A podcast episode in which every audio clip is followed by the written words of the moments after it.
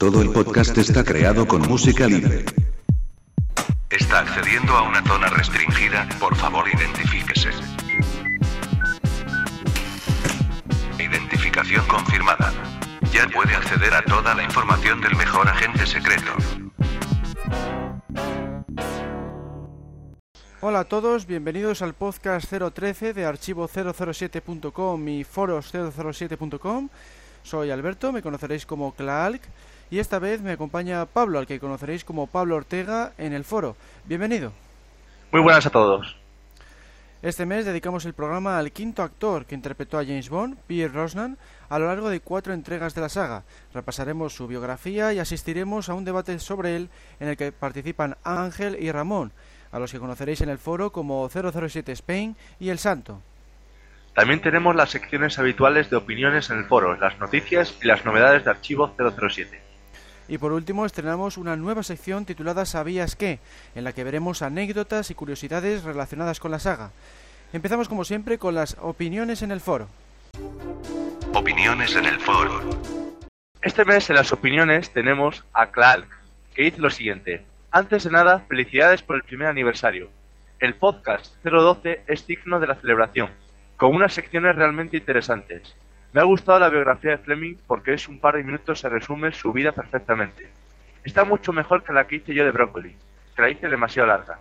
En cuanto al análisis de Quantum of Solas, hubiera hablado un poco más de los reportajes de los extras, pero en cualquier caso es una temática novedosa en el podcast y se agradece. Luego tenemos la opinión de Daniel009 que dice, excelente podcast, me encantó la biografía de Fleming, pero estoy en desacuerdo con Clark, me hubiera gustado que fuera más larga, con más detalles, así como la de Broccoli. Y pues en cuanto a los DVDs y al Blu-ray, tal vez sí os faltó reseñar más los extras, pero si hubieras visto los líos que tuvimos para hacerlo, jeje. De todos modos, me alegra que te haya gustado, Clark, y gracias a ti, Alberto, por brindarme la oportunidad de apoyar en el podcast. El siguiente en comentar es Max, que dice lo siguiente. Felicitaciones, muchachos. Escuchado, pero hoy me he puesto al día. Veo que mejoraron con cada entrega, así que espero con ansia su próxima entrega. El único detalle es cómo pronuncian algunos títulos en inglés o nombres. Como andamos con el idioma anglosajón, un par de veces me quedé pensando que estaban queriendo mencionar, pero no, pero no más ese detalle. Como ya dije, excelente la voz. Luego también tenemos a El Santo, que dijo una vez más excelente. A Mariano ya lo había escuchado antes, pero me ha vuelto a sorprender su soltura ante el micro y ese bozarrón que tiene, jeje.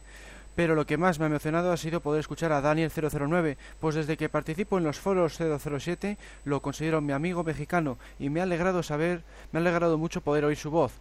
La biografía de Fleming muy bien, ni demasiado corta como para que faltasen detalles importantes, ni demasiado larga como para que acabase aburriendo.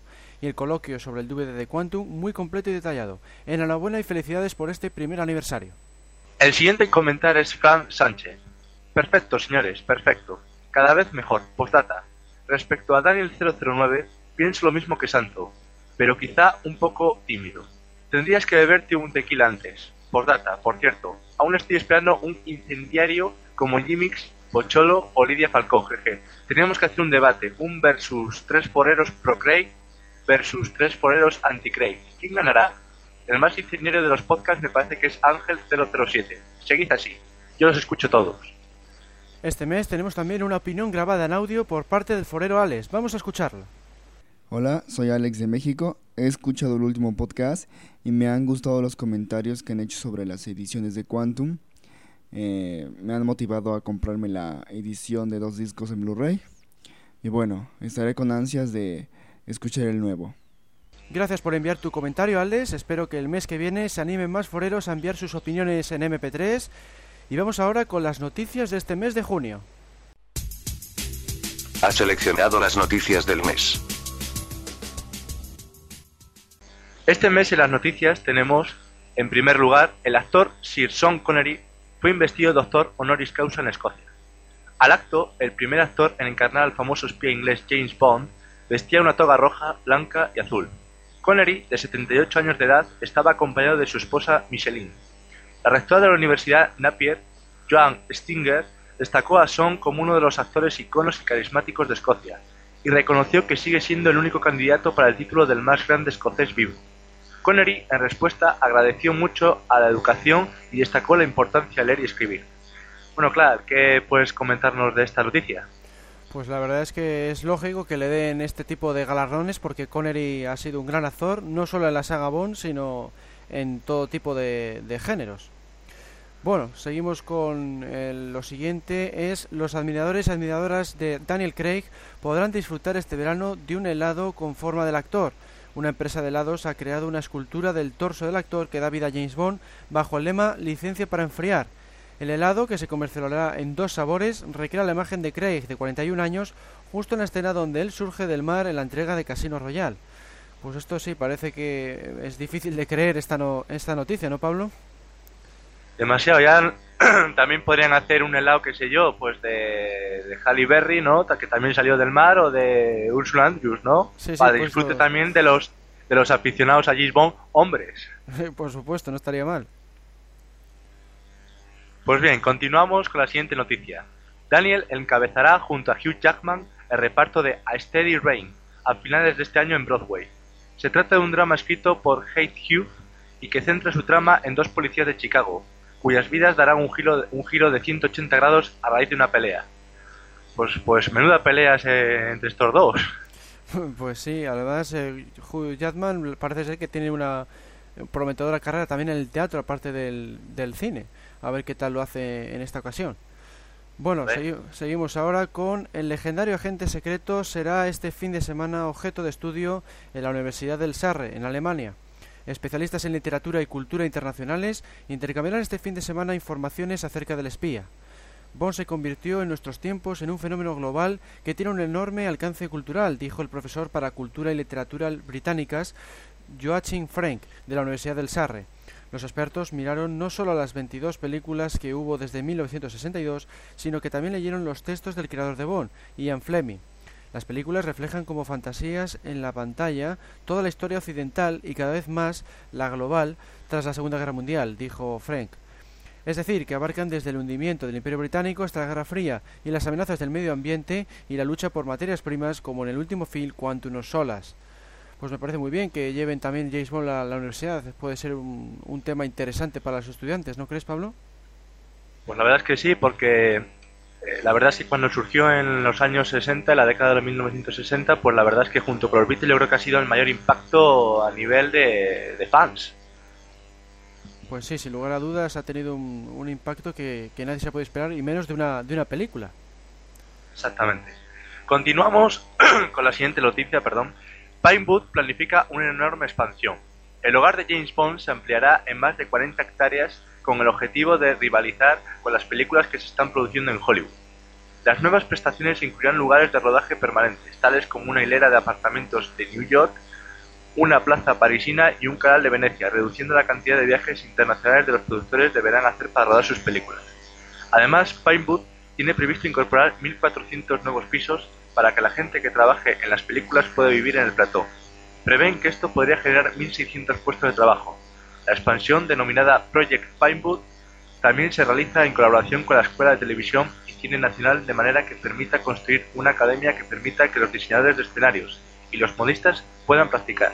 Los productores tienen la oportunidad de ir a cualquier parte del mundo, dijo Ivan Dunleavy, director ejecutivo de Pinewood Shepperton. Es una industria deseable desde un cierto punto de vista económico. Necesitamos estar por delante en términos de habilidades creativas e infraestructuras creativas. Pinewood intenta buscar un socio para desarrollar el proyecto que le ayude a conseguir nueva deuda o financiarla. Tiene un joint venture con Aviva Investors para desarrollar el Shepperton Studios. Como muchos de vosotros sabréis, el rodaje de los Paramount Studios, que incluye el famoso 007 Stage, ha tenido lugar la mayoría de las películas Bond de la serie. Pues es genial esto, sinceramente, porque aunque aquí cuando, cuando he leído de Nueva York, una plaza parisina, ¿no será esto para el siguiente eh, título o siguiente película Bond 007 en Nueva York? Pues podría ser, porque es verdad que hay un relato que se desarrolla en 007 en Nueva York y, y quién sabe si podrá utilizarse, aunque yo pienso que lo han cogido por tener escenarios así muy, muy comunes y aquí y así que pueda valer para, para un mayor gama de películas. Ya veremos a ver Puede ser. a ver en Bond 23 cómo queda la cosa. A ver. Bueno, seguimos ahora en la siguiente noticia. Una rara edición de una novela de James Bond donada a una organización caritativa de Watford se subestará para conseguir fondos para Oxfam, según informa el Watford Observer. La novela, justamente con otras rarezas de libros antiguos, eh, recopilados de los almacenes de las tiendas Oxfam de toda Inglaterra, serán subastados el martes para conseguir 40.000 libras para la organización caritativa. Y entre todos estos ítems estará una primera edición de Thunderbolt, Operación Trueno, de Ian Fleming, y un libro raro de History of Java, escrito por Stanford Raffles, ambos donados en Watford. Pues me parece muy bien este tipo de, este tipo de iniciativas porque se puede recaudar mucho dinero para, para buenas causas y si James Bond contribuye a ello, pues mejor que mejor. Exactamente, o sea, sacar, eh, bueno, se pretende conseguir 40.000 libras, ojalá que sea un poco más, porque la verdad es que una edición, una rara edición de una novela de James Bond, eh, eso, ojalá tuviéramos nosotros, fuéramos multimillonarios como Cristiano Ronaldo, ¿no? Sí. Y pudiéramos comprar y pudiéramos contribuir un poquito Pues claro, con no esto. fuera, no fuera malo y así aumentar nuestra colección particular. E- Exactamente. Pero bueno, y la primera edición de Thunderbolt de Ian Fleming, que en fin, ya sabemos todos que no la escribió el 100% toda, sino que tuvo tuvo un colaborador en escribirla y en fin, a ver a ver en qué, qué, qué hubiese cambiado o qué, o qué era la idea original que tenía Ian Fleming. Y seguimos con GoldenEye. GoldenEye, el décimo mejor juego de la historia según los lectores de Empire Magazine. Empire Magazine ha publicado la lista de los 100 mejores videojuegos de todos los tiempos. Y merecidamente, el juego en primera persona James Bond, que estableció un precedente hace 12 años, está entre los primeros puestos. Los lectores de la revista británica votaron a GoldenEye, que originalmente apareció en Nintendo 64 como el décimo mejor juego de la historia. Empire describe a GoldenEye como un clásico genuino que introdujo el camuflaje y los disparos de francotirador en los juegos parecidos a Doom. Ahora es uno de los juegos de consola con más influencia de todos los tiempos, y el favorito de los fans por su modo multijugador donde Tiburón, Barón Samedi o Job y otros villanos Bond luchan en una variedad de lugares. Solo dos juegos de la Nintendo 64 consiguieron mejor nota, Super Mario 64 y The Legend of Zelda, Ocarina of Time, ambos de- definiendo sus respectivos géneros. Pues la verdad es que sí, porque yo he jugado, he tenido la suerte de jugar eh, a GoldenEye en la Nintendo 64 y la verdad es que es un juegazo que, sinceramente, aunque han pasado su- sus años, más de 12, he de decir que ni Quantum of Solace ha conseguido desbancar. Pues sí, la verdad es que GoldenEye yo, le, yo he jugado muy poquitín, le pude probar al menos, y es que era revolucionario por el- la época en la que salió, y todos los arcades 3D que ha habido desde entonces, pues siempre han intentado imitarle. Es una pena que no hubiera salido para PC porque lo hubiera disfrutado eh, mucho más. Bueno, pasamos ahora a una noticia relacionada con Bond 23. La primera confirmación oficial sobre Bond 23 apareció ayer en el anuncio del trío de guionistas que se encargarán de la próxima aventura de James Bond. Neal Purvis, Robert Waits y ahora Peter Morgan. A, a Purvis y Waits ya los conocemos por escribir o coescribir todas las películas Bond desde El Mundo Nunca Suficiente en 1999, al igual que el spin-off de James que nunca vio la luz. Peter Morgan es un guionista nominado a los Oscar por películas como The Queen, La Reina, The Last King of Scotland, El último rey de Escocia, y más recientemente Pros contra Nisto- Nixon. Parece que Morgan había reemplazado a Paul Haggis, al que hace pocos días se le consideraba como probable para regresar.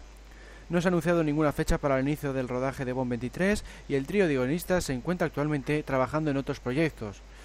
Por tanto, me parece a mí que, como, como habíamos comentado en el foro, eh, de 2011 no creo que baje la fecha del extremo, ¿no crees, Pablo? No, la verdad es que yo creo que los productores, tanto Bárbara como su hermanastro, tienen, tienen la intención de estrenarla en 2011, nunca por debajo de ese, de ese año. O sea que, por desgracia, tenemos que ir olvi- ol- olvidándonos de que la Bond 23 sea para 2000, 2010. La verdad, hay que esperar otros dos años más. Y continuamos con otro rumor para Bond 23. Según el rotativo británico The Guardian, James Bond podría dirigirse a Europa del Este en su próxima aventura. La web informa que un antiguo oficial de la Oficina de Exteriores de la Embajada Británica en Kabul ha sido contratado por el equipo de 007 para facilitar consejos técnicos sobre el lucrativo comercio del opio del país para que, al menos, parte de Bond 23 esté relacionada con el tema. El oficial, que habría empezado a colaborar con Neon Production ah, el verano pasado, habría firmado un acuerdo de confidencialidad que le impediría hablar del proyecto. Lo que podría dar un mayor, una mayor veracidad a esta noticia es que el bestseller el del año pasado, La esencia del mal, de Sebastian Folks, estaba relacionado con el negocio del opio en Persia, ahora Irán. Sin embargo, los productores Bond han descartado con anterioridad una posible adaptación de La esencia del mal. Film Production ha rechazado comentar esta noticia relacionada con Afganistán.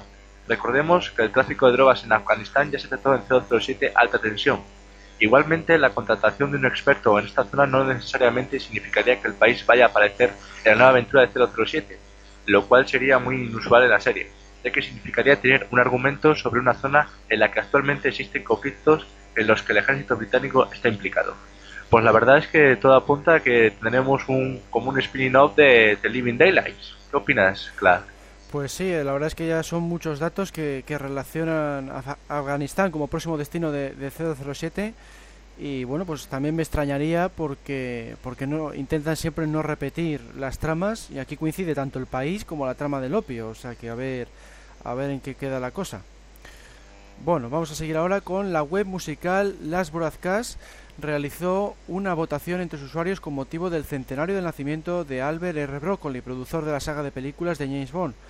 Así pues, dado que la web es de temática musical, la encuesta tenía como objeto escoger la mejor banda sonora realizada a lo largo de estos 47 años de aventuras de 007, resultando la número uno al Servicio Secreto de Su Majestad.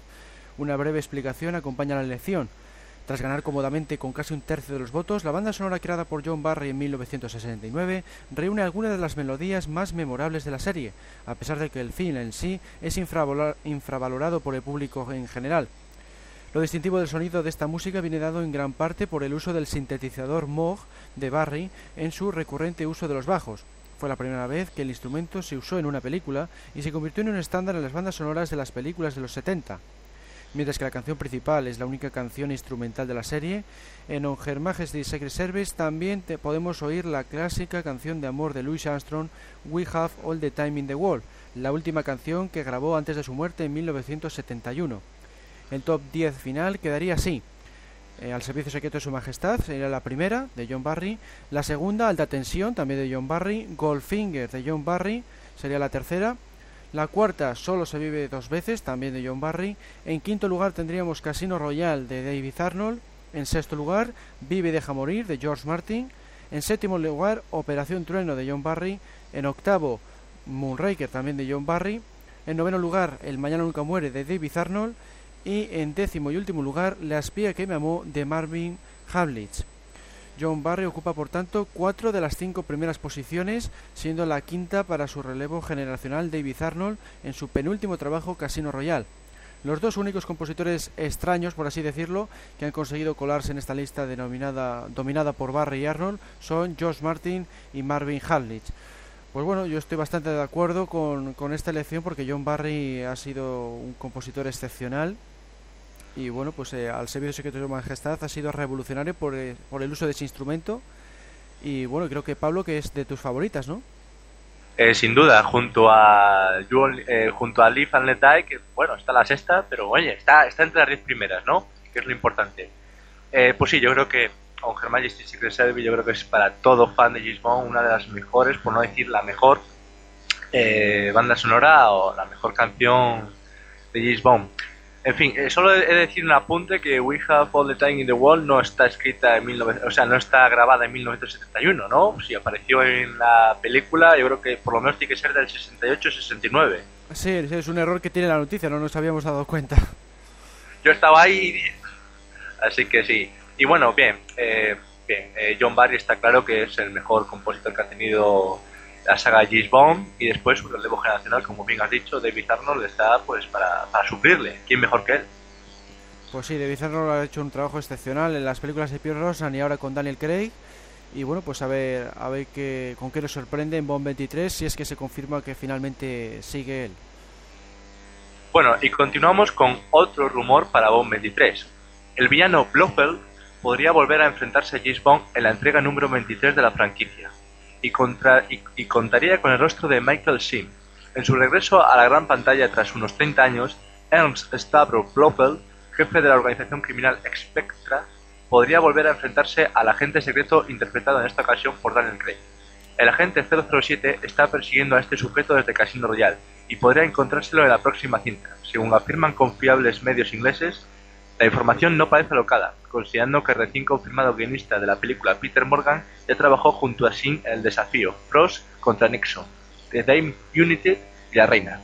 Pues hombre, yo sinceramente esto no, no me lo creo. Puede volver un, un actor con más o menos la imagen de Blofeld o parecido, pero no con el nombre de Blofeld. ¿Tú qué crees, Clark? Sí, a mí esto me cuesta mucho creerlo porque eh, Blofeld ya ha pasado demasiado tiempo y volver a cogerle, precisamente ahora que está intentando innovar la saga, pues me parece un retroceso y no. Yo creo que inventarán un, un líder para Quantum, eso es lógico, pero vamos, que, que se llame Blofeld en concreto me extrañaría bastante. Y bueno, con esto hemos llegado al final de las noticias. Nos vamos ahora con las novedades de Archivo 007. Hola, buenas noches. Póngame un... Martini con vodka, eh, sí, eso es lo que quería, pero lo quería... agitado no revuelto, Pues sí, justo de esa forma. ¿Cómo lo sabe? porque usted es James Bond y yo visito archivo007.com. No lo olvides, entra en www.archivo007.com, la mejor web del mejor agente secreto. Como sabréis, una de las novedades más jugosas de este mes ha sido el concurso de Quantum of Solace. Ya tenemos aquí los ganadores. Empezamos con el primer premio, que consistía en una agenda 007 más una billetera 007 más un DVD Quantum of Solas. Y el premio va para, redoble de tambores, Ramón Vicente Lostado Vendrell, que todos le conocemos como El Santo. Felicidades. Felicidades al santo, por supuesto. También tenemos el, el segundo premio, que ha sido una agenda de 007 y una billetera de 007 para Alex Riesgo, el forero Bond 12. Felicidades también para el abre, el abre post. Sí. Tercer premio, billetera 007, va para Francisco Aragonés Vázquez, que es Credrex. Dios, es difícil de pronunciar. Difícil de pronunciar, sí. Bueno, felicidades, enhorabuena a todos. Durante la primera quincena de julio se os enviará un email para preguntaros por vuestra dirección y ya en la última semana de julio del, del mes que viene se enviarán ya los, los premios. Y seguimos con las novedades de Archivo 007. Este mes se ha añadido una nueva canción, el tema Goldfinger cantado por Cool Deep. Por otro lado, se han publicado varios artículos, por ejemplo, uno sobre la Guerra Fría en las películas de James Bond, en el que se comenta pues los datos reales de este conflicto que utilizaron los guionistas en cada filme, porque todo está, aunque parezca mentira, basado en ciertos hechos reales. Y luego también tenemos una amplia ficha sobre el personaje Villiers, que es el ayudante personal de M que hemos podido ver en Casino Royale, que viene a suplir, como ya sabréis, el puesto que tradicionalmente la saga cubría la señorita Moneypenny. Que esperemos que, que acabe y vuelva Penny. A ver si es verdad, en, en Bond 23. Otro artículo es el titulado Blucher, Bluger, Bond sin Bond, referente a una película noruega que imitó a James Bond sin utilizar su nombre por temas de derecho. Y luego también se han actualizado los artículos dedicados a los gun barrels y a los guiños de James Bond. Y por si fuera poco, también se ha publicado un cómic, Oro para el Chifre, y una revista, la revista Chesterton. Pasamos ahora a la biografía de Pierre Rosnan. Biografía del mes. Pierce Brendan Brosnan, nacido el 16 de mayo de 1953 en Country Meath, Irlanda, ha tenido que superar unas cuantas pruebas. No tenía más de dos años cuando su padre abandonó el hogar familiar. Su madre, sin recursos, se ve obligada a exiliarse a Londres para trabajar de enfermera. El hijo será confiado a los abuelos a su tía, quienes viven en difíciles condiciones. Muy solitario, Pierce es rechazado por sus compañeros de escuela y se refugia en la lectura de los grandes clásicos ingleses e irlandeses. En 1964, a los 11 años de edad, se reencuentra con su madre. Entonces, por primera vez en su vida, va al cine. Curiosamente, la película que vio fue Goldfinger, la cual siempre ha dicho que le motivó a la hora de decantarse por la actuación. No obstante, dudó entre varias carreras antes de seguir ese camino. En la escuela será un alumno medio que, aparte de la lectura, solo tendrá dos centros de interés, el dibujo y la pintura. De golpe abandona todos los estudios y se encamina hacia una carrera de diseñador publicitario, pero descubre por sí mismo que carece de talento.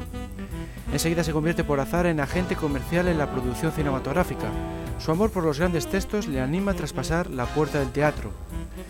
Es una revelación y le apasionará convertirse en actor. En 1976, Peter Rosnan, de 24 años, frecuenta asiduamente el ambiente de los artistas. Conoce a la actriz Cassandra Harris. El flechazo es inmediato y no tarda mucho en casarse. Ella ya tiene dos hijos, Charlotte y Christopher. Igualmente la pareja los cuidará como si fueran de ambos. En 1981 toma contacto por primera vez con el mundo de 007. Su esposa trabaja en la película Solo para sus ojos, protagonizada por Roger Moore. Durante una visita al rodaje conoce a Cavi Broccoli, el productor de la serie, quien se fijó en el joven como posible candidato al famoso espía. En 1984, Pierce y Cassandra tienen un hijo, Son. La familia está muy unida. Cassandra anima a su marido a probar suerte en el teatro. Su carrera a los escenarios empieza muy bien y a principios de los 80 recibe una proposición americana para un papel en una serie de televisión. Duda y es Cassandra quien le empujará a aceptar la aventura. Así firmará para ponerse el traje de detective en 1982, para la primera temporada de investigaciones de Remington Steel, la serie que le revelará al mundo entero. Británico hasta la médula, tranquilo, encantador, provisto de un humor fino, no puede pensar que llegará a ser James Bond. Entonces el destino le juega una pasada graciosa. En 1986, Albert Cabe Broccoli, el productor de 007, busca reemplazar a Roger Moore debido a su avanzada edad. En su búsqueda verá a Brosnan en la televisión, pedirá verle y le contratará. Pero en el último momento la producción de Remington Steel, con quien el actor tiene un contrato, se inicia de nuevo. Pierce debe renunciar a Bond y Broccoli, decepcionado, le reemplaza por Timothy Dalton. Prisionero de su personaje televisivo, Brosnan está insatisfecho, y es en este momento cuando la catástrofe se cierne sobre él. En 1989 su mujer descubre que tiene cáncer. Durante cuatro años toda la familia luchó con todas sus fuerzas al lado de Cassandra, especialmente los de sus últimos meses en los que sufrió terriblemente. Al morir en 1991, Pierce se derrumba. Completamente destrozado, filtra con la muerte y en las escenas de la película Explosión inminente y El cobaya, insisten en hacer él mismo todas las escenas peligrosas, incluso las más locas, desafiando al peligro sin cesar. Tiene su drama personal enganchado a su piel y parece definitivamente perdido. Su curación será profesional. Después de que Timothy Dalton rompa su contrato, el smoking de 007 está libre de nuevo en 1994. Cavi Broccoli, que no ha olvidado a Brosnan, le contrata de nuevo. No habría imaginado jamás poder tener una segunda oportunidad, dijo Pierce. GoldenEye se estrena en 1995, es un éxito mundial y relanza la carrera de Pierre Brosnan. Muestra que puede hacer otras cosas aparte de agente secreto en El amor tiene dos caras, Mars Attacks o Un pueblo llamado Dante's Peak, otro enorme éxito.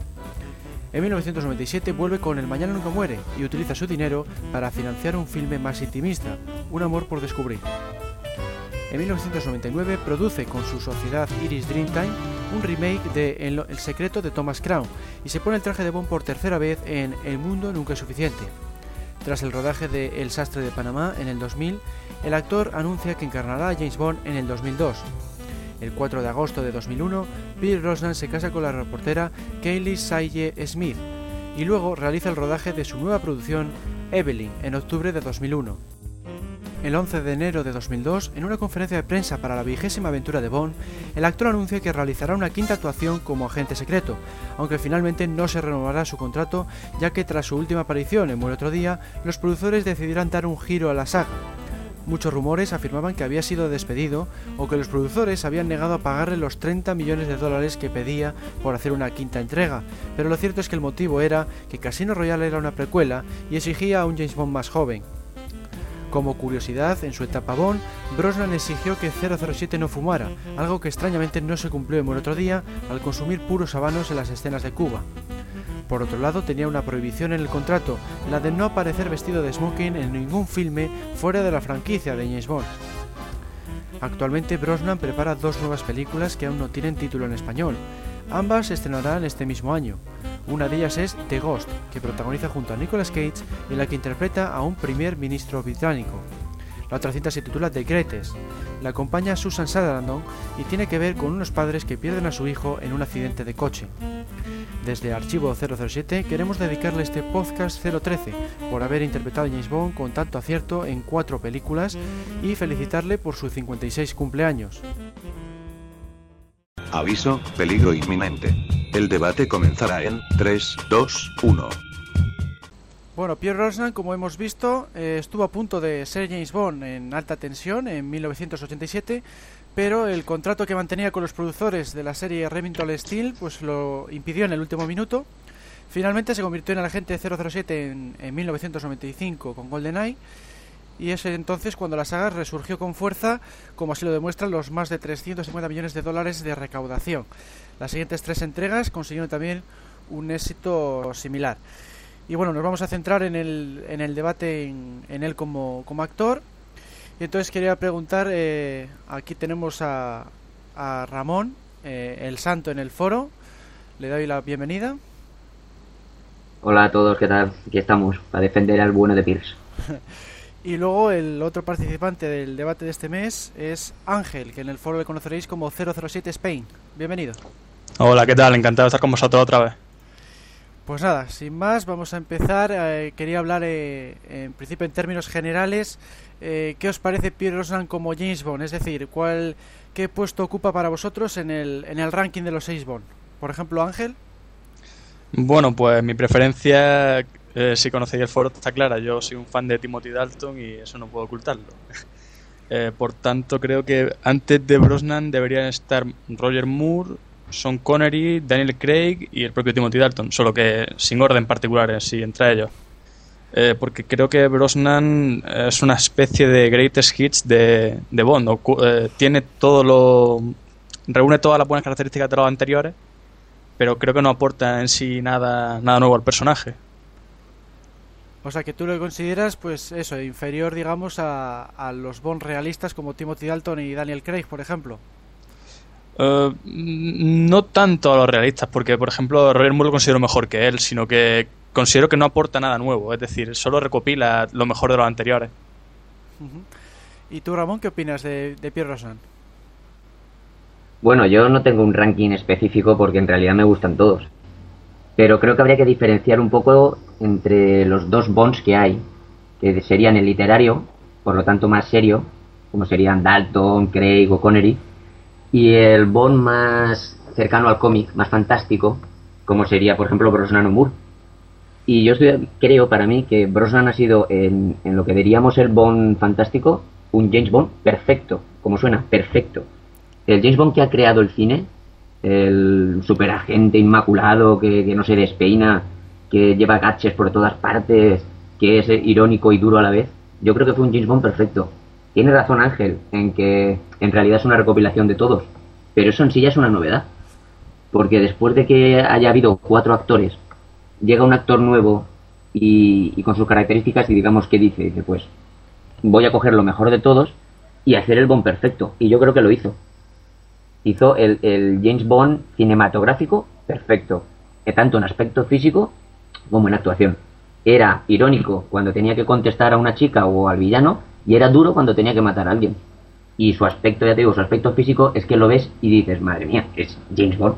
Va, es mi opinión, vamos. Sí, yo también, bueno, ya sabéis en el foro que soy partidario de, de Brosnan, porque claro, como soy partidario también de ese Bond fantástico del que hablaba Ramón, pues pues le considero, le tengo muy alta estima por eso, porque porque en el Bond fantástico creo que lo borda. Y bueno, hay que has comentado, Ramón, lo de eh, que hace bien tanto las escenas eh, duras como las escenas dramáticas.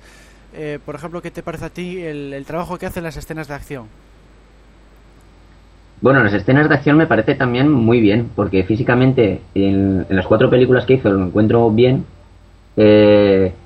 No necesitaba en lo que serían las escenas de pelea cuerpo a cuerpo demasiado doblaje, digamos que claro que claro que habría especialistas, pero que eh, está claro que muchas las hacía él, las peleas y tal, y, era creíble. Yo creo que era un, un- las escenas de acción resultaba muy creíble y, que- y quedaba el tipo muy bien. Entonces me parece que, que- estaba perfecto en, en esas secuencias y que no, no resultaba tan irónico como Moore. Por ejemplo, lo veías pelear y cuando estaba peleando mm, no te hacía gracia, digamos. No, ya no era tan simpático. Era un tío duro como tenía que ser. ¿Y a ti, Ángel, qué te parece a eh, Pierre Brosnan en las escenas de acción? Pues más o menos igual que Ramón opino. Yo creo que Brosnan eh, ha tenido escenas muy memorables como son la, la comentamos en el último debate en el que estuve, cuando escapa la persecución en el parking del Mañana Nunca Muere, o por ejemplo la persecución en San Petersburgo en GoldenEye. Eh, una persona que siempre ha estado bien en la, en la escena de acción, como dice Ramón también, no tengo queja de su físico. Eh, ha estado a la altura de las cuatro películas en las que he estado y quizá alguna escena bueno, nunca son todas perfectas, pero bueno. Eh, por ejemplo, el, la persecución de em, mm, Overcraft al principio de Muerto Día, ahí tengo alguna que otra pega, pero bueno, se puede. como, como no te le daría, como no te le daría. Eh, o sea que en general bien, ¿no? En general veis a Brosnan bien en las escenas de acción. Yo también creo que lo hace bastante bien, tiene un poco el, el físico necesario para ese tipo de escenas y, lo ha hecho pues en principio bastante bien. ¿Y luego qué, qué te parece Ramón en, en las escenas eh, románticas o las escenas dramáticas? Sí, pues también muy bien, porque ya te digo, cuando tenía que ser dramático, eh, lo era, era también muy creíble. Recuerdo, por ejemplo, secuencias como en eh, El Mañana Nunca Muere, cuando está en la habitación del hotel solo con la camisa y tomando un vodka esperando que llegue eh, la, la mujer de Carver, pues ahí se notaba un dramatismo y luego en la conversación entre ellos dos también, pues, o sea, ya te digo, muy bien y, y muy creíble y muy humano. Yo creo que ahí daba, Brosnan empezó a dar toques de un James Bond incluso más serio, más, más real, que abrió las puertas para luego Daniel Craig también pudiera hacer un, un Bond más serio. Yo creo que eh, si Brosnan le hubieran dejado un poquito más, nos hubiera dado más sorpresas en lo que a, interpretación se refiere. ¿Y tú qué opinas Ángel en, en las escenas dramáticas? Bueno, la verdad es que sí, como dice, la que dice Ramón de Mañana Nunca Muere es buena, sí, pero quizá lo veo un poco forzado, no sé, no, no es algo que le, le pegue mucho. Eh, Pete Brosnan es muy... eh, una faceta de galán, eh, se le cogió para el papel precisamente por ser un- una persona elegante, el perfecto, más o menos, se podría decir. Y quizá queda algo rudo las escenas dramáticas, como cuando dispara Electra en El Mundo Nunca Suficiente. En mi opinión, no sé, ahí sí que lo veo un poco más. Pero claro, también es parte de culpa de los guionistas, que no creo que dieran la talla en sus películas. ¿Y qué creéis eh, en comparación, por ejemplo, con el, el James Bond actual, eh, Daniel Craig, que es, eh, pues eso, se le ha considerado un muy buen actor, tanto por el público como por la crítica? Entonces, en comparación con Daniel Craig, eh, ¿cómo veis a, a Pierre Brosnan, por ejemplo, Ramón? Hombre, a mí no me gusta compararlos porque son dos tipos de actor y dos tipos de, de James Bond distintos, ¿no? Los dos tienen una base en común, que son las características propias del personaje, pero han ido cada uno por un lado. Y yo creo que precisamente, claro, yo no lo sé, pero me imagino que una de las razones de la elección de Craig para, interpretar a Bond era precisamente alejarse de, Brosnan. Porque como ya he dicho que el Brosnan interpretó al Bond perfecto, cinematográfico, yo creo que pensaban que buscar un actor que volviera a ese Bond eh, y lo hiciera mejor que Brosnan iba a ser muy difícil. Entonces pensaron por todo lo contrario. Un tipo no tan guapo, atractivo físico pero no tan guapo, rudo, duro y más cercano a las novelas. Yo creo que es una de las razones eh, por la que lo eligieron. Y por eso no, no creo que deberían compararse. Son dos buenos actores. Craig puede ser en líneas generales mejor actor, pero bueno, son dos buenos actores que han hecho un mismo personaje pero de dos maneras distintas. Al igual que creo que tampoco deberían de, de compararse Moore y Connery, siendo los dos unos buenos Bond. Eso opino. ¿Y tú, Ángel, qué opinas? Pues yo la verdad es que mm, más o menos como el santo, Ramón. Es que eh, creo que realmente no se pueden comparar en sí. Es como comparar a, a Brosnan con Dalton también. Son estilos distintos, han intentado enfocar de dos maneras distintas, pero sin embargo eh, yo creo que no veo a, Brosnan haciendo una película de Craig. Eso, mi opinión, vamos, no lo veo tan eh, pudiendo exhibir ese potencial de acción y, drama que hace Craig. Porque yo personalmente creo que Craig es mejor actor, no ya no Bond, sino actor que Brosnan. Y, y bueno, mm, no voy a entrar a decir si como Bond uno es mejor que otro. Simplemente que mi preferencia en este caso sería Craig. Sí, es que eso influye mucho en, el tema eso de qué, qué Bond es mejor que otro, en la preferencia personal de cada uno. Y, y es verdad eso, que son dos estilos pues totalmente eh, opuestos. Y claro, pues a mí personalmente pues me gusta más el estilo de las películas de, de Brosnan y en consecuencia pues me gusta también el, el cómo interpreta el personaje. Pero admito que Daniel Craig pues también hace un trabajo soberbio en, en ese Bond, vamos a decir, realista, lo, lo borda. Y luego, bueno, cambiando de, tercio, eh, ¿creéis que debería haber hecho Pierre Brosnan en alta tensión en, en 1987, por ejemplo, Ramón? Bueno, esa es una pregunta poco difícil porque en 1987 eh, tal vez Brosnan estaba todavía, su aspecto era demasiado aniñado para James Bond, me parece a mí, ¿sabes? Porque cuando incluso me enteré que iba a ser él, o, decían que iba a ser él, y estaba haciendo Remington Steel, pues claro, vi la serie de Remington Steel y lo veía muy joven. Entonces, quizás en el 87 aún tenía ese aspecto demasiado joven. Pero bueno, mmm, teniendo en cuenta que en realidad James Bond se supone que tiene entre 35 y 45 años, pues, y claro, y, y, que Roger Moore aguantó tanto hasta el final, pues igual teníamos una idea de un Bond mayor. Y a lo mejor, pues, haberlo interpretado él con 35 años, con un aspecto más joven, pero haberlo hecho bien, nos hubiésemos acostumbrado y ya no sería tan raro. Entonces, me es muy difícil de, decirlo, pero tomando una decisión así, digamos como que si me apuntaran con una pistola, pues sí, sí creo que, que la podía haber hecho él perfectamente. ¿Y tú, Ángel, qué opinas? Pues yo opino que sí y que no.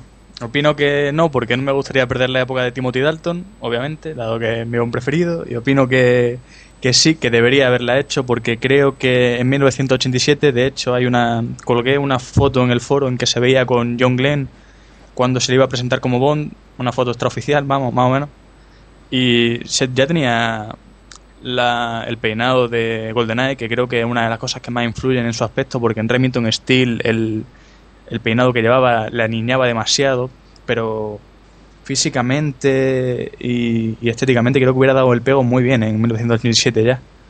Yo, si no hubiera existido Remington Steel, hubiera estado muy contento con que él fuera Bond en esa época. Sí, yo opino también igual. Yo creo que, bueno, sí tenía el, el aspecto un poco eh, de niño, eso sí es verdad. Pero, pero bueno, también podría haber servido pues para, para hacer un James Bond durante más años y, dado que me han gustado especialmente sus películas, pues me hubiera encantado que hubiera hecho no cuatro sino seis. Y claro, nos hubiéramos quedado sin la época de Timothy Dalton, que también está bastante bien. Pero bueno, en principio a mí yo también opino que, que podría haberlo hecho perfectamente. A mí lo de la edad del personaje, pues tampoco creo que influya demasiado, porque luego siempre se, se le sustituyen las escenas de acción y demás, y bueno, en principio a mí personalmente no me, no me afecta demasiado. Y luego, pues nada, le cogieron al final en, en 1995, hizo GoldenEye, recaudó 356 millones de dólares. Y nada, ¿y qué, qué os parece a vosotros eh, GoldenEye? Por ejemplo, Ramón. Amigo, me gustó mucho. Lo que pasa que encuentro que hay una parte en media, digamos, no sé, después de los títulos de crédito iniciales, hasta la escena del tanque o así, hay una parte, esas partes un poquitín lenta. Creo que, las secuencias de acción no están bien dosificadas. Deberían haber estado mejor repartidas. Pero la película en general me, me parece muy bien. Además, claro, habían pasado muchos años. Como fan de Bond tenía muchas ganas de verla. Y, bueno, eh, yo de reconocer que iba con reticencias por Brosnan, porque tenía la imagen de Remington Steel y la verdad es que me costaba mucho verlo como James Bond. Pero desde el primer momento que aparece ya en primer plano, todo serio, con, el traje de combate, la Walter con el silenciador, pues me convenció. Me quedé flipado y dije, sí, es James Bond. No, no, ya no puedo negarlo. Eh, la secuencia del avión. Sí, dime. No, no, sí, sí. No, te decía que la, la secuencia del avión, los precréditos, no me gusta cuando cómo sube al avión. Me parece ya demasiado fantástico. Eh, técnicamente se nota mucho el truco. Entonces, esa secuencia siempre que la veo, la verdad es que me, repele un poquito. Pero es lo único. El resto de la película, muy bien. Y sobre todo él, porque era, claro, como la prueba de fuego. Y vamos, pasó con nota. Con nota muy alta. Sí, no, te quería preguntar en, qué posición así a bote pronto la colocarías dentro de las 22 de la saga. Hombre, dentro de las 22, pues. Pues entre. No te lo sabría decir un puesto exacto, pero entre las 6 o 7 primeras estaría. Sí seguramente. Porque la combinación de, de guion, de acción y de interpretación, pues me parece incluso de, dentro de la, de la estructura pontífica de las más bondianas. Y era también el principio de, de Judy Dench como M, y creo que su presentación también fue muy buena, y entonces, no sé, creo que estaría entre las primeras. ¿Y a ti qué te pareció, Ángel? Pues más o menos como Ramón. Yo creo que GoldenEye es una película que eh, mantiene un nivel alto de, de tener al espectador en, la- en el filo de la silla desde el principio hasta el final. Y creo que la película perfecta para resucitar a Bond. Estuvo hecha en el mejor momento posible y sin duda alguna creo que es de los más palomiteros de la saga. Vamos, no creo que haya nadie que pueda decir que no a pasar una tarde viendo GoldenEye. A no ser que no le guste realmente el personaje, claro. Eh, de hecho, creo que me gusta mucho la actuación de, de Son Bean como Alex Trevelyan eh, y la de Brosnan como Bond. Y creo que mm, todo, incluso la banda sonora, que alguna gente dice que no le encuentra fallos porque es demasiado, digamos, diferente a la, de John Barry. Yo la veo bien, no sé, porque eh, la apertura de GoldenEye, cuando están con el Ferrari y el Aston Martin DB5, por ejemplo, cuando están la, la canción de los títulos de crédito de Tina Turner y Bono y The Edge, mm, no, yo la veo muy bien, no sé qué decirte. es una de, la- de las matas de la saga que veo. ¿Y en qué, en qué posición la colocarías más o menos? Como Ramón en un futurible top 6, top 7, pero de las últimas de ese top 6 o top 7. Yo personalmente, bueno, no sé si sabíais, eh, ya lo he comentado varias veces el foro, es mi película favorita de la saga por, eh, por todo lo que habéis comentado, sobre todo por el tema del villano. Me gusta bastante el, que sea un antiguo agente del MI6, eso me pareció soberbio. Y bueno, también quizá influyó que fue la primera que vi en el cine y que, que anteriormente yo solamente había visto Alta Tensión de Timothy Dalton. Fue, fue a partir de GoldenEye sobre todo cuando empecé a ver más películas de, de James Bond porque me entusiasmó. Y luego ya pasamos a El Mañana Nunca Muere, que se estrenó en, en 1997, recaudó 339 millones de dólares, eh, o sea que va aproximadamente eh, 12 o 15 millones menos, prácticamente lo mismo. ¿Y qué os parece a vosotros El Mañana Nunca Muere? Por ejemplo, Ángel. Bueno, la verdad es que una continuación ideal para la saga. Tampoco el villano elegido fue una muy buena opción, dado que siempre intentan ceñirse a la actualidad de los momentos. Y en ese momento, claro, eh, teniendo en cuenta la situación en la que estaba Hong Kong y que la- los medios empezaban a extenderse con Internet y el satélite y todo ese tipo de cosas, me pareció adecuada la, la elección de Elliot Carver. Y además, bueno, no sé, el, el- el Oriente siempre ha tenido su encanto. Las películas de Moore, por ejemplo sin más, tampoco eh, me resulta muy, muy buena. La veo bien, pero sin más. O sea que la consideras eh, inferior a GoldenEye. Sí, definitivamente sí. Eh, Ramón, ¿qué te parece a ti El Mañana Nunca Muere? Bueno, aquí estoy totalmente de acuerdo con Ángel. A, mí me parece la más floja de Brosnan y la verdad una de las más flojas de la serie. Está muy bien hecha, muy mucha acción, puede que incluso demasiada, pero me pareció que, que estaba bien, me estaban repitiendo la misma historia de solo se vive dos veces, de la espía que me amó, que está bien, ¿no? Pero me resultó un poco eh, demasiado como mucha acción, mucha parafernalia, pero poco trama. y, no sé, me quedé con ganas de eso, la relación entre, entre Bond y, la mujer de Carver. La chica Bond no me inspiraba demasiado, no, no la veía ni demasiado, me refiero a, a, a la gente eh, china. No la, no la veía demasiado atractiva, sí peleaba bien y tal, pero no, no a la altura de una chica Bond. El malo bien, pero como tantos otros. O sea, buen actor y no estaba mal. Creo que del rubio, ¿cómo se llamaba? Stromberg, no, eh, Stamper. Stamper.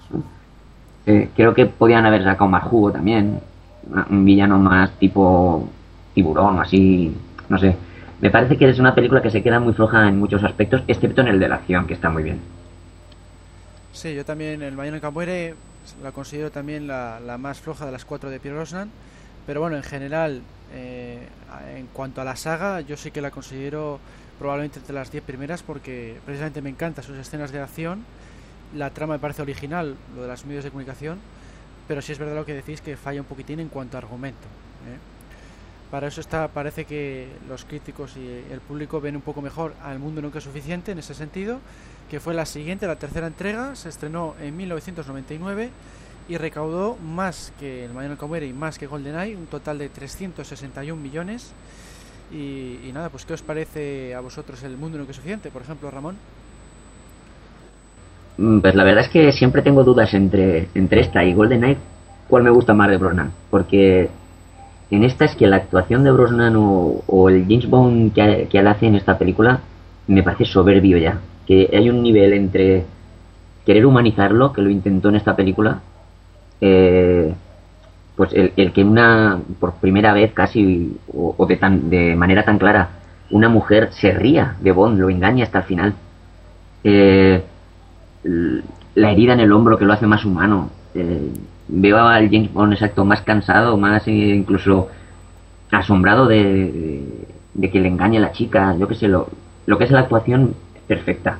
Y tiene para mí una de las secuencias, bueno, puede que sea hasta incluso mi secuencia favorita, que es la muerte de Electra.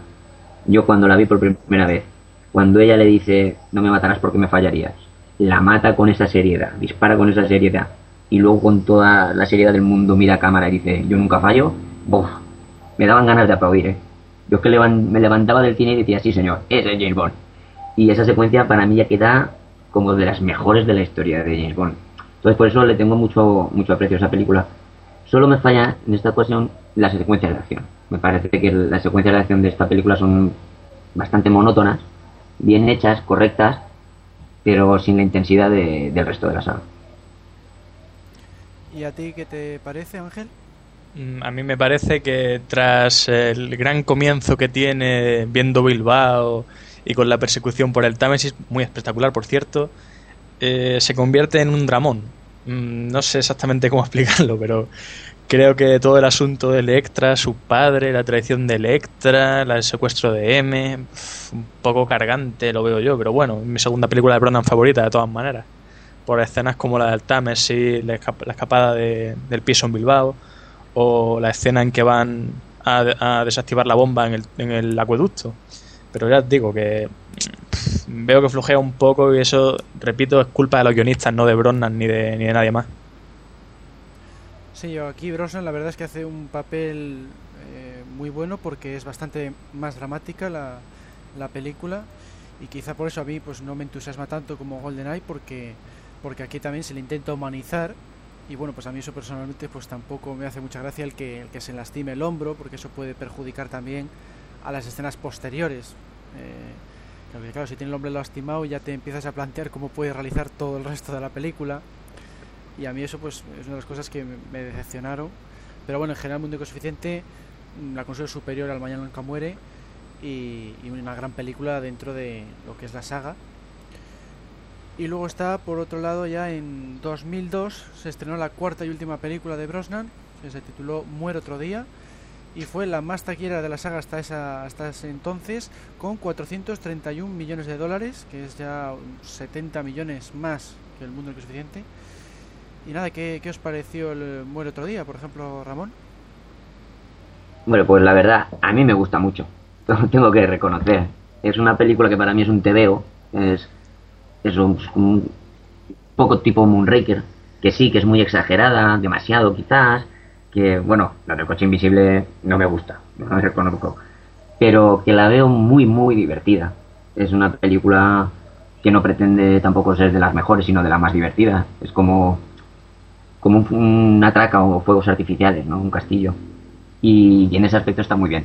Luego en el aspecto de, guiños a, los fans, pues eh, también me gustó mucho la cantidad de guiños que tiene, que es como un recopilatorio del resto de películas, con gaches anteriores, con momentos. El detalle de que él se haga pasar por ornitólogo, o sea, perdón, por. Sí, por ornitólogo, llamándose James Bond con el libro que en realidad inspiró a Fleming. Total, me parecieron detalles muy buenos y eso que es una no, no es será de las mejores pero tampoco diría que de las peores. Yo cada vez que la veo se me pasan las dos horas volando como comiendo palomitas divertidísima. Brosnan está físicamente todavía muy bien perfecto. Está muy relajado en el papel. Mm, se lo toma eso pues como si estuviera haciendo un personaje de cómic. Y en fin que si si no le buscas tres pies al gato te lo pasas muy bien con ella que es lo que pretenden y punto. ¿y a ti qué te pareció Ángel?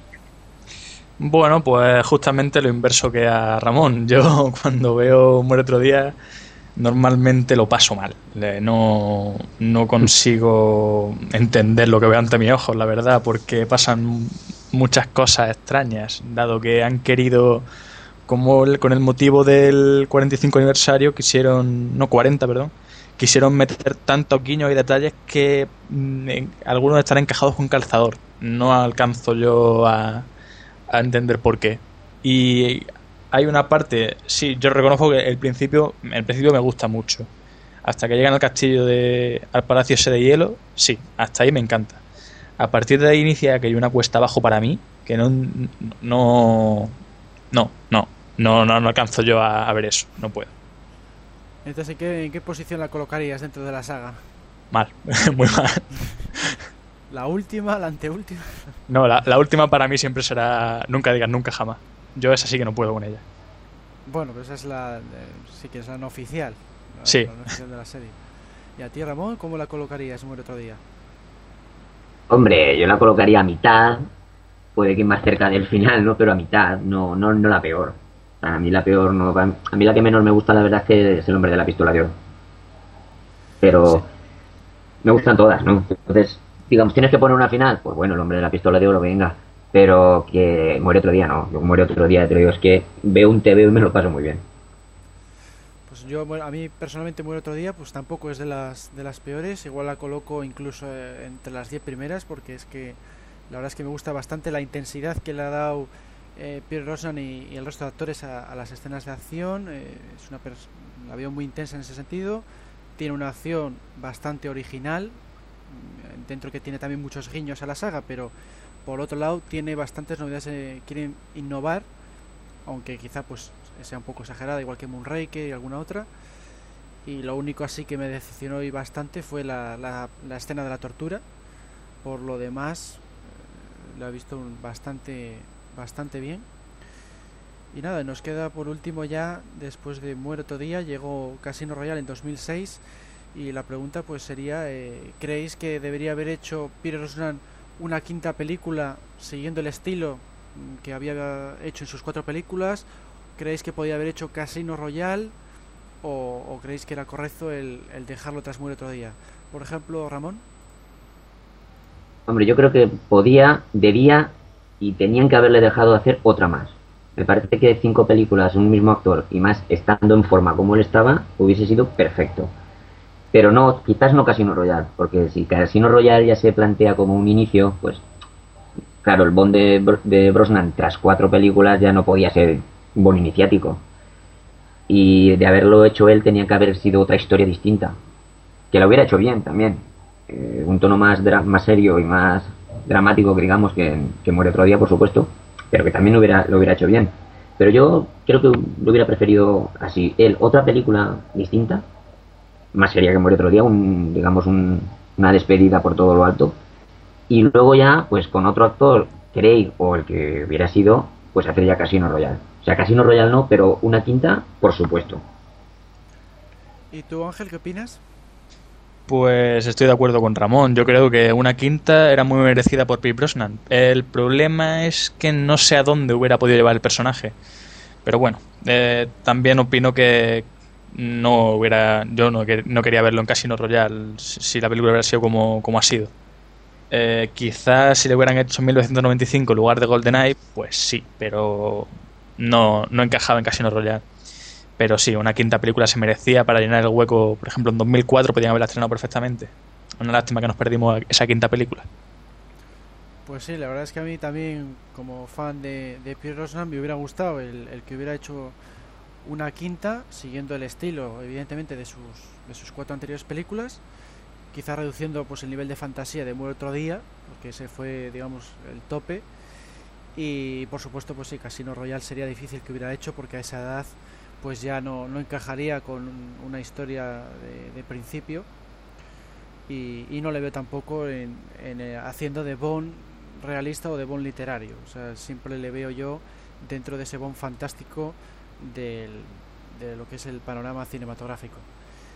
Y bueno, pues ya por terminar el, el debate, eh, fuera de la saga de 007, ¿cuál de las películas de Pierce nos ha gustado más? Eh, por ejemplo, Ramón.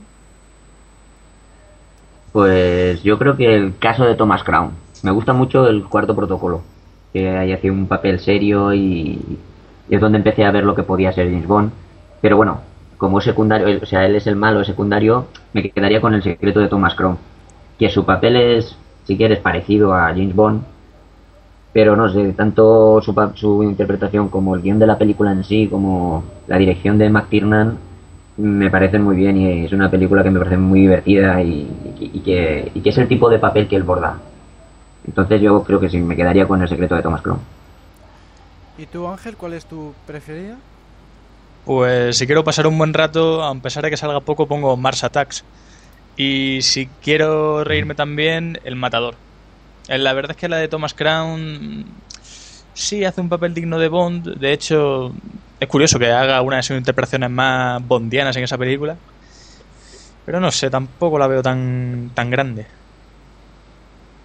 Pues yo personalmente coincido con, con el Santo. A mí de las que más me han gustado de él eh, es el secreto de Thomas Crown, porque es el papel que más le va, de elegante, de sibarita. Y, sí, de todas las que he visto, he visto prácticamente toda su filmografía. He visto desde un pueblo llamado Dante's Peak hasta la de Mars Attack, eh, El Matador. No estuvo mal tampoco la de Chantaje haciendo de, villano, lo hace bastante bien pero donde más encaja siempre ha sido en el papel de, de caballero, de elegante, y en el secreto de Thomas Crown es donde, donde yo creo que lo borda. Pues nada, con esto hemos llegado ya al, al fin del debate. Eh, pues hay que agradecer aquí la presencia de dos grandes del foro, Ángel y Ramón. Un placer estar aquí como siempre. Pues un placer eh, haber hablado con, con dos de los más, más importantes del foro, digamos. Y solo una cosa para finalizar a Pierce, si me estás oyendo, Pierce Brosnan, no cantes más. Por, lo, por lo de mamá mía, ¿no? Sí, sí.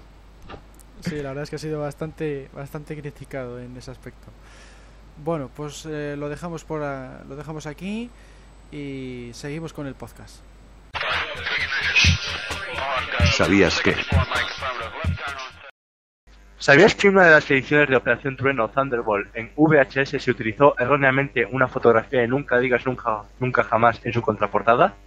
¿Sabías que Gerd Frobe, el actor que interpretó a Goldfinger, no sabía hablar inglés, lo que complicó el rodaje de sus escenas y obligó a que tuviera que ser doblado?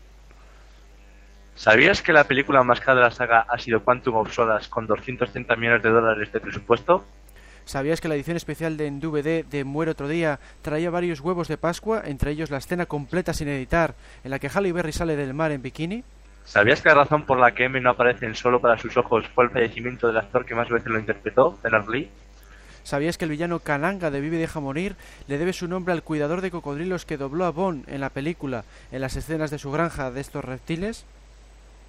¿Sabías que Sean Connery estuvo a punto de realizar una película similar a Nunca digas nunca jamás a mediados de los 70?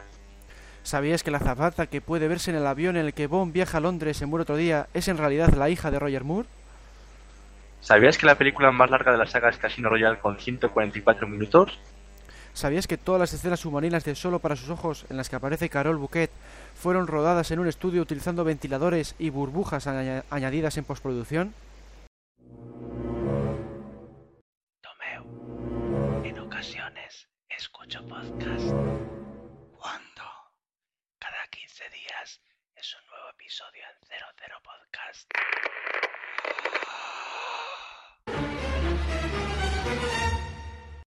Hemos llegado al final del programa, solo nos queda despedirnos de Pablo. Muchas gracias por participar de nuevo en el podcast. Eh, de nada, Clark, ha sido, ha sido todo un placer eh, entrar en la historia de archivo007.com y su foro 007.com eh, presentando, copresentando el podcast contigo. Que por cierto ha sido la, la primera vez, me parece que otras veces has participado en los debates, pero esta es la primera vez como, como copresentador. ¿Qué tal la experiencia? Exactamente, como bien dices, he participado en un debate y esta es la primera vez que, estoy aquí copresentando y la verdad sí con muchas ganas de volver a repetir. Pues nada, con esto hemos terminado el podcast 013. El mes que viene se encargará de nuevo Alberto Bon de presentarlo y traerá, como siempre, pues más novedades, más noticias, debates, reportajes, todo ello con un único factor común que es James Bond. Y nada, espero que os haya gustado el, este podcast 013 dedicado a Pierre Rosan y os animamos a que sigáis visitando archivo007.com y su foro foros007.com. Un saludo a todos y hasta la próxima. Cerrando sesión. Sesión cerrada. Que pase un buen día y tenga cuidado con Quantum. Está en todas las partes.